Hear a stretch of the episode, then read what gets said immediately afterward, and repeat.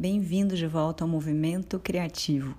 Eu sou a Márcia Mello e te convido a uma jornada que tem a intenção de ir além da criatividade relacionada ao universo das artes, mas da essência dessa força, que está em tudo que rege toda forma de vida aqui na Terra e do universo.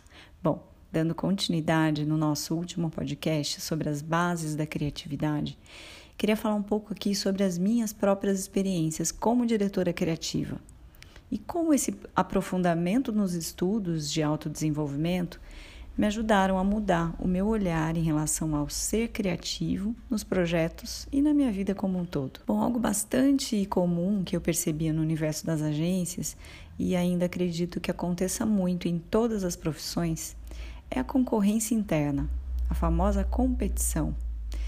Isso vem de uma cultura muito autocentrada e egóica, que fortalece o eu e o meu. Todos aqui acredito que devem ter passado por isso em algum momento da vida.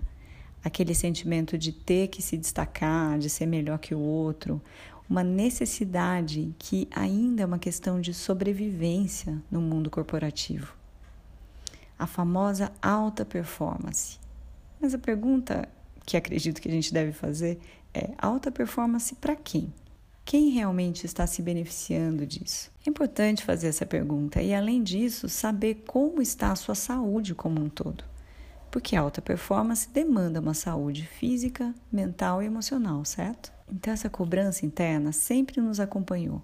O modelo autocentrado de trabalhar e a gente pode dizer que no mundo que a gente vive hoje é um modelo extremamente ultrapassado.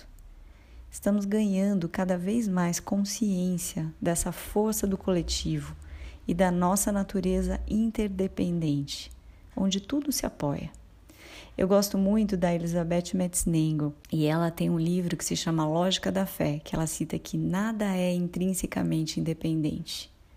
Essa é a consciência que a gente deve fortalecer e então poder relaxar dessa cobrança interna isso alimenta a nossa força criativa e genuína, como uma impressão digital única. Porque enquanto estivermos preocupados onde estamos nessa cadeia hierárquica das possibilidades do outro roubar o nosso posto, enfim, a gente acaba perdendo a confiança nessa capacidade que a gente tem de nos alinhar com essa força criativa. Se cada um de nós confiasse nisso, a gente poderia afrouxar essa tensão, abrindo mais espaço para que as nossas capacidades emerjam. Então, ampliamos os nossos universos internos, nosso olhar para a vida. Mudamos o foco, sabe, de atenção. Saindo desse ciclo egóico do que eu preciso para algo que abarque uma solução mais coletiva para o nosso entorno e para o planeta. É isso. No próximo áudio eu vou falar um pouco sobre os processos criativos, fazendo uma analogia com os tempos necessários de gestação, crescimento, nascimento e morte. Até lá!